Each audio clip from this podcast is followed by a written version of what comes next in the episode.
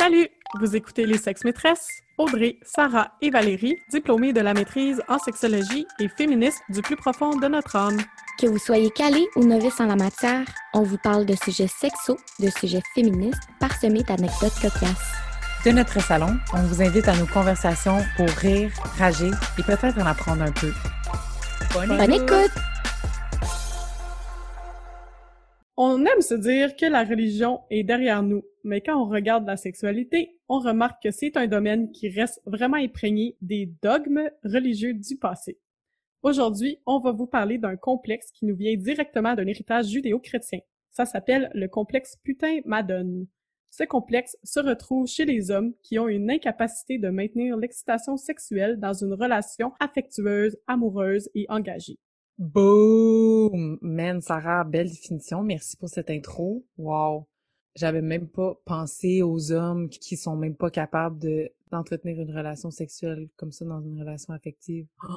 ben oui. est-ce que ça vous étonnera pas? Ça a été identifié pour la première fois par Freud, parce que ah. c'est un complexe psychologique qui se développerait ah. chez les hommes qui voient les femmes soit comme des saintes madones ou comme des prostituées ou des putes ou des salopes. Wow, ça, là-dessus, j'ajouterais, exactement comme tu as dit, la raison pourquoi on classe les femmes entre les saintes puis les putains, donc les madones ou les, les putes. Quand on parle de madone, c'est vraiment l'archétype féminin de la mère. Donc, quand on parle de Madone, c'est pas juste Madonna, là, c'est vraiment l'archétype féminin de mère, de sainteté, de la nourrice, de celle qui mérite tout le respect parce qu'elle est dans le don de soi, tandis que l'archétype de la putain, ben c'est la sorcière, la, la pute du village, celle qui a du fun, celle qui se fout des normes, une femme de petite vertu, comme on dirait. Qui est égoïste oui, qui est égoïste, qui est pas dans le don de soi, qui est dans le plaisir. Donc, c'est vraiment le continuum sur lequel on juge les femmes à partir de leur sexualité ou de ce qu'elles ont l'air d'avoir comme sexualité. Donc, la façon qu'elles vivent leur sexualité ou qu'elles ont juste l'air de vivre leur sexualité. Puis je pense aussi que c'est important que c'est pas juste comment les femmes agissent, mais vraiment la perception que les hommes ont de ça. Donc, d'un côté, il y a les Saintes Madones qui sont des épouses parfaites, qui vont être des bonnes femmes à marier.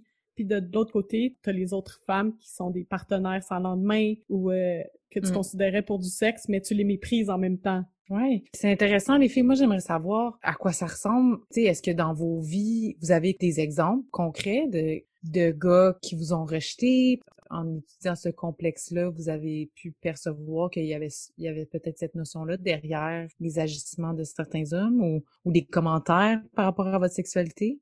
je dirais pas un exemple concret de mes expériences, mais je dirais un autre nom pour le complexe de la madone et de la pitin, c'est une femme à marier puis une femme à fourrer.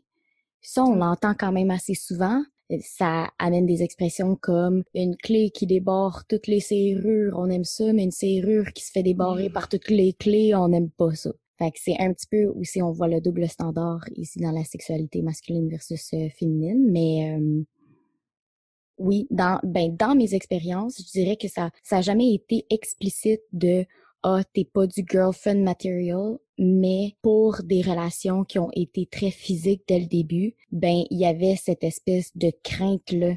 Quand ça s'en venait plus intime, il y avait cette crainte de, ouais, mais tu sais, c'est une fille qui a quand même été facile au début. Est-ce qu'elle est facile avec tout le monde? Ça, ça venait plus intime, affectueux.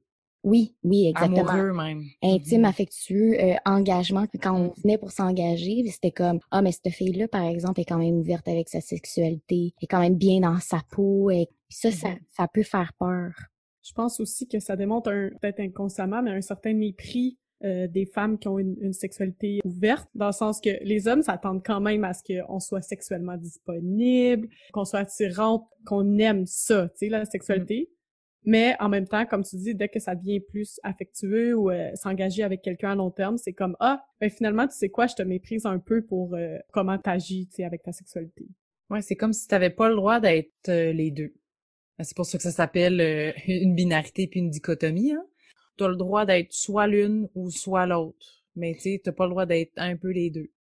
Mais je pense que ça va plus loin du fait d'avoir le droit ou pas. Je pense que c'est profondément ancré tu sais, là, on parle de dating, puis de femme à marier, femme à fourrer, Mm. mais il y a aussi ce complexe-là quand il y a une transition à la parentalité qui se passe. Ah oui? Mettons, là, on fait un bébé, mon partenaire et moi, donc nécessairement, on a eu du sexe, hein. Oui. C'est comme si après que j'aille accoucher, ben je suis plus désirable pour mon partenaire. Là, on met à part toutes les conditions de OK, on dort plus parce qu'on a un babe. Il y a plein de choses qui viennent en compte, là, c'est sûr, sauf que mentalement, symboliquement, Mhm. une espèce de sainteté là qui Mm. vient apparaître en toi parce que il y a une espèce de projection de leur mère.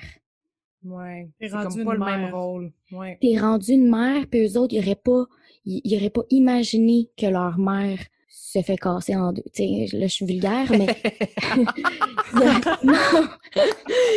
tu penses pas que la mère qui t'a mis au monde était sexuelle aussi avant qu'elle se mette à te torcher le cul? Fait qu'il y a cette espèce d'impossibilité de mettre les deux ensemble. La Mm. partenaire sexuelle que j'ai, qu'on peut avoir des nuits torrides ensemble, puis là, la mère de mes enfants pour laquelle j'ai un respect profond, puis on a un partenariat, puis une intimité, puis un engagement qui est comme next level, tu sais. Et les filles, j'aimerais, j'aimerais juste souligner parce que les deux, vous avez nommé des concepts qui sont typiquement freudiens. Sarah, toi, t'as parlé de l'inconscient, puis Audrey, toi, t'as parlé de la symbolique. L'inconscient puis la symbolique, Oh c'est vraiment important dans la psychanalyse, puis c'est de là que vient aussi cette notion-là. En ce moment, dans cet épisode-ci, si vous avez l'impression que c'est comme, ben non, c'est pas vrai.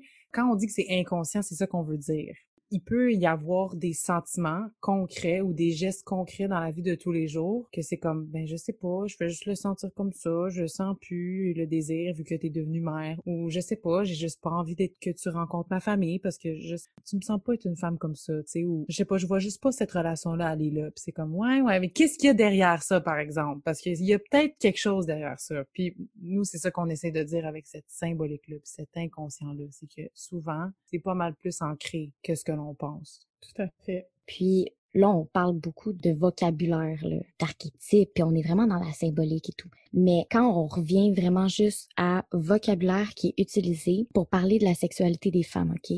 D'un côté, on parle des femmes qui ont beaucoup de sexualité. On est des salopes, on est des putes, on est des bitches, des, des femmes de petite vertu. Tu sais, on a- il y a tout plein de qualificatifs qu'on peut trouver Les femmes faciles. des femmes faciles, on va comme bien comprendre de quoi on parle quand on utilise ce vocabulaire-là. Contrairement à un homme qui, jusqu'à récemment, il n'y avait pas vraiment de... Le seul mot auquel je pense, c'est vraiment le fuckboy. Puis ça, ça fait pas très longtemps. Là. Je pense que quand j'avais 20 ans, j'entendais même pas ce mot-là. Non. Donc, euh, je trouve ça intéressant, la comparaison, à quel point on tombe facilement dans le « Ah, c'est une salope, c'est ci, c'est ça ». Puis le gars, par exemple, c'est comme « Il y a le fuckboy, mais même là, tu sais... C'est bon. Ah, j'ai une anecdote. C'était comme la fête à quelqu'un. Puis il y avait ma cousine, puis sa mère, qui est ma tante, puis d'autres, tu sais, ma soeur, ma mère, comme d'autres adultes aussi, d'autres tantes. Euh, Je sais pas s'il y avait des mononcles. Je pense pas. C'était plus comme un plus de femmes autour. Puis ma cousine, elle, a juste eu un moment où librement, comme elle a partagé que elle allait avoir de la sexualité ou qu'elle allait coucher avec un gars. Puis elle est majeure et tout, là. C'était pas comme ça la question ou rien. Puis sa mère lui a dit comme, ben voyons donc, il faut aussi que tu y penses un peu, là, avant de coucher avec n'importe qui. Puis là, ma cousine était comme, ben, tu sais, j'ai juste envie. Ou elle a répondu comme quelque chose de, ben, je comprends pas. Puis là, il y avait comme un- une espèce de malaise. Puis là, j'ai dit, ouais, tu n'es pas défini par le nombre de partenaires que tu as. Puis là, ma tante, elle a fait comme, ben, je sais pas. Puis là, j'étais comme, non, tu n'es pas défini par le nombre de partenaires que tu as. Tu ne l'es pas. Puis il a fallu que je le répète explicitement comme ça, tu sais. Mm. Mhm. Puis même à ce jour, je pense que si j'apportais le sujet autour d'une table de famille, là, tu sais, mettons, où euh, on avait une conversation qui tomberait sur ce sujet-là, ça serait compliqué quand même pour certaines personnes d'enregistrer ce concept-là. Les femmes, on n'est pas définies par le nombre de partenaires qu'on a parce que ce complexe-là, il est comme tellement intériorisé.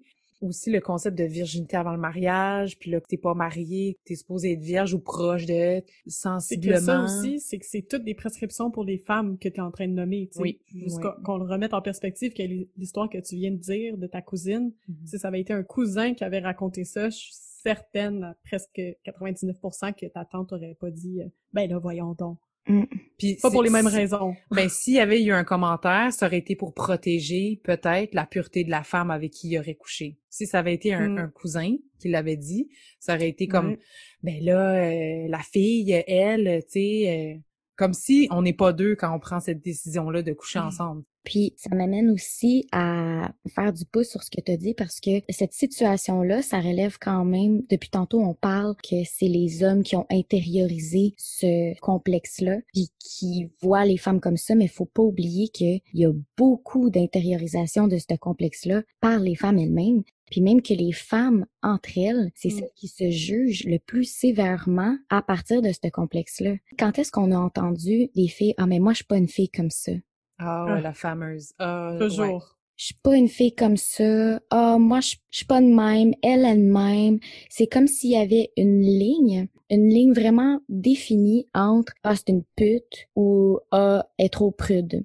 Puis cette Hmm. ligne-là est définie, mais subjectivement, là, ça dépend de chaque personne, ça dépend de l'expérience de chaque personne, ben de tout ce qu'elle pense, à quel point elle va endosser des stéréotypes de genre aussi, à comment elle va se définir en tant que femme, comment elle va se définir en tant que partenaire, en tant que célibataire. C'est ça, c'est que c'est vraiment une frontière sur laquelle c'est difficile de toujours naviguer parce que elle est jamais à la même place cette frontière-là. Tout Mm. dépendamment, c'est qui qui juge. Pour mes ma tante, je suis donc une, une sage fille. Pour euh, des gens que j'ai peut-être niaisés, je suis donc une salope. Donc, ça dépend vraiment de qui juge. Donc, entre femmes, il y a vraiment beaucoup de jugement par rapport à ça, parce que ça nous protège aussi. Tu sais, quand on dit, on, quand on se compare, on se console, ou, euh, tu sais, je descends les autres pour me remonter moi-même, ben, étant donné que c'est très social, c'est très normatif, on va un peu se rassurer de, ah, mais moi, je suis, je suis vraiment plus un bon catch que elle. Mm.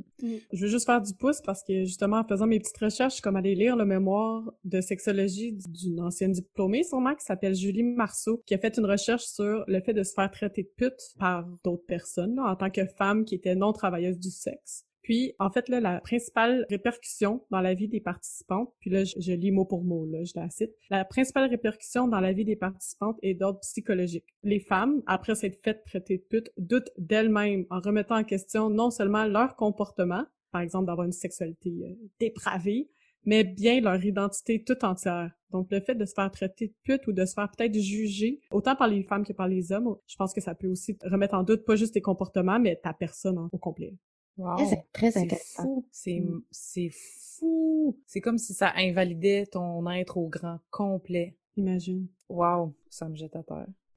J'avais vu aussi dans un autre article, ils ont fait une recherche à travers les États-Unis, un échantillon euh, d'Israéliens, d'États-Uniens et d'Allemands des hommes et des femmes hétérosexuels, puis ils ont vraiment trouvé une corrélation entre le fait d'adhérer au complexe de la Madone et de la putain et d'adhérer à des stéréotypes de genre et aux normes patriarcales en place. Donc, plus t'adhères à une espèce de, sexisme, même si c'est puis beaucoup du sexisme bienveillant là, de penser euh, que les femmes ont comme un don naturel pour nourrir, pour euh, la communication et pour les émotions, que les hommes au contraire sont vraiment euh, autoritaires, qui sont indépendants, rationnels. Euh, plus t'adhères à ça, puis plus t'adhères à euh, le complexe de la Vierge et de la putain. Puis, ils ont aussi trouvé une corrélation négative entre ces perceptions-là, ces croyances-là, puis la satisfaction sexuelle dans les relations romantiques. Donc, C'est-à-dire, plus t'adhères, moins t'es satisfait? Oui, exactement. Hmm. Ben, j'imagine que dans les relations hétérosexuelles à long terme, donc comme on mentionnait tantôt, plus t'adhères aux normes patriarcales, aux doubles standards, au fait qu'une femme est ou bien madone ou putain, plus t'adhères à ça, puis plus éventuellement t'as moins de satisfaction sexuelle parce que justement t'es dans une relation avec une personne Puis tu la représentes pas sexuellement dans ta tête. exactement, t'es plus capable de la désirer. Ça ça me fait penser un petit peu Tu sais, le fameux gars, il a des enfants avec une femme, il la respecte tellement, puis il a donc bien une belle relation avec cette personne-là, mais il va la tromper avec une femme Sexuel. sexuelle qui pourrait tomber dans l'archétype de la putain. Celle avec qui tu t'engages pas, celle qui va être willing de faire des affaires que sa blonde ne ferait pas. Mm, c'est intéressant. Mais moi aussi, j'ai souvent eu cette impression-là que les gars avec qui j'étais, tu sais, il y en a plusieurs qui m'ont dit t'es la femme de ma vie, mais euh, ces gars-là sont plus dans ma vie. que je sais pas pourquoi j'étais la femme de leur vie ou pourquoi ils ont été poussés à me dire, tu sais, des commentaires comme ça ou des gars avec qui ça cliquait tellement, mais que c'était juste pas possible pour eux. Tu sais, j'étais pas wifey material, comme ils disaient. Mais qu'est-ce que ça veut dire, ça? Ben ça, ce genre de commentaires-là, ça rentre dans le complexe putain madone. Puis en aucun cas, je veux les excuser de ça.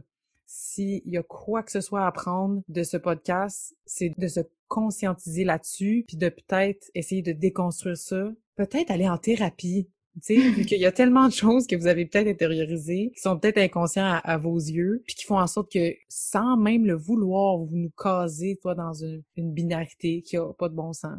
Je sais pas. Peut-être que ça va vous faire réfléchir là-dessus. Mhm. Je pense que c'est aussi important de se poser les questions sur à quel point nous-mêmes on intériorise Mm. ce genre Mm. de complexe-là. Personnellement, ça m'est arrivé de me dire "Ah, je vais peut-être pas raconter cette anecdote-là. Peut-être ça fait trash." Ou au contraire, pas montrer mon côté plus lover, plus respectable à quelqu'un avec qui je voulais pas m'engager.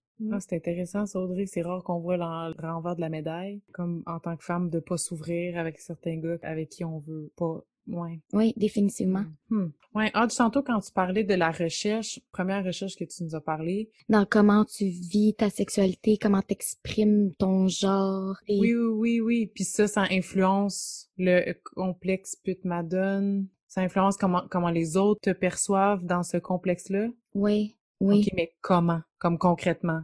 Dans le fond, là, si on est pour se faire une image, là, depuis tantôt, on parle de symbolique puis de représentation, OK? Moi, je le vois vraiment comme ça. Le continuum Madone putain, c'est vraiment comment on juge la sexualité, autant une sexualité vécue que ça peut être une sexualité perçue.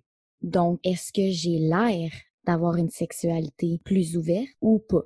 Si je peux donner des exemples de Ouais. ça, parce qu'on a donné des exemples dans les relations, mais des exemples là, vraiment physiques pour tomber dans le stéréotype, là, pour se faire une image. On pourrait parler de hum, la Madone, ça pourrait être la mère de famille parfaite. Mais je pense à une femme qui est tout de blanc, qui se, Pur. qui est pure, qui adore douce. ses enfants, est douce, elle aime faire manger, elle aime euh, le beige. Comme Charlotte dans Sex and the City. Oui, oui, ça ressemble à ça. Donc, la femme en mariée, c'est elle qui va prendre soin de toi, c'est elle qui va vérifier si tu as ton apport de sodium. Apporte des perles. Quand j'ai lu sur euh, le complexe Putain Madone, Mhm. ça parlait de Charlotte dans Sex and the City. Je me rappelle pas c'est dans quelle saison, mais justement, son mari, il la trouve Ouais. trop femme à marier. Il est incapable d'être excité puis d'avoir une excitation pour sa femme parce Mhm. qu'elle est trop considérée Madone. Il en perd Comme- son érection. Ouais, Oui. c'est ça. C'est ça. Donc, elle a besoin de se masturber devant lui pour que il comprenne qu'elle est une femme aussi sexuelle. Elle est autant femme à marier que sexuelle, tu sais. Mhm. Exactement, c'est vraiment... Oui, ben dans le fond, si on est pour se donner vraiment des exemples très stéréotypés, Charlotte de Sex and the City, c'est Ouais. la Madone, c'est la Vierge. Samantha, c'est la putain. C'est Ah celle ouais. qui est dépravée, qui s'amuse, qui ne s'engage pas. Donc, c'est une dichotomie entre les deux. Mhm. Tu sais, je sais pas, je viens d'y penser là vraiment spontanément, mais Mariana Mazza, tu sais, parce que Mariana Mazza, elle reçoit, elle reçoit beaucoup de mépris, puis elle, elle s'exprime vraiment sur sa sexualité. Elle s'exprime très ouvertement sur sa sexualité, sur la masturbation. Elle s'entorche de l'opinion des autres. Ouais. Est-ce je pense que la sexualité des femmes est toujours jugée plus sévèrement que celle des hommes. Oui, t'as raison. je pense que pour Mayana Madza, c'est aussi, là, on entrerait dans un autre sujet, mais sa, Mm. la performance de sa féminité ou pas féminité, en fait, tu sais. euh, Ben, c'est intéressant. Oui. Mais c'est intéressant, Sarah, parce que Audrey, toi, tantôt, quand tu décrivais que euh, l'identité de genre ou la façon qu'on exprime son genre, ça peut changer la façon qu'on on évalue la personne sur comme la dichotomie putain madone. Peut-être qu'à cause que Mariana Mazza, par exemple, exprime sa féminité différemment, ben peut-être que là, vu qu'elle en plus elle part de sexualité ouvertement, ben là ça ouvre le- la possibilité pour elle de recevoir plein de commentaires super violents puis méprisants. Wow, les liens qu'on vient de faire. Ouais. C'est important de noter quand on rentre dans les impressions puis les perceptions, c'est aussi très social. C'est la même chose avec d'autres célébrités québécoises, par exemple, ou d'autres personnes, peut-être même dans notre entourage, qui nous font penser à ces archétypes-là de la putain puis la madone. C'est vraiment des impressions. Puis ça vient influencer nos perceptions de ces personnes-là. Puis c'est peut-être pour se conscientiser sur les impacts que ça a, nos réactions envers eux ou de jugements qu'on peut leur porter. Puis justement, si on se conscientise à ça, peut-être que ces jugements-là, on va y penser deux fois avant de les avoir ou on va être capable de même les déconstruire.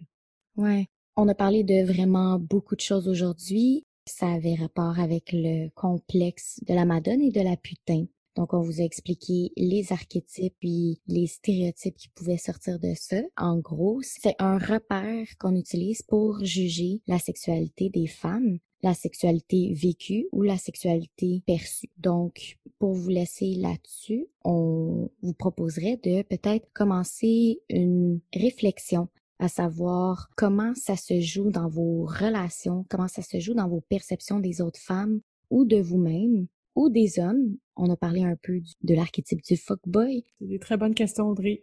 Merci! Parfait. ben, bonne écoute.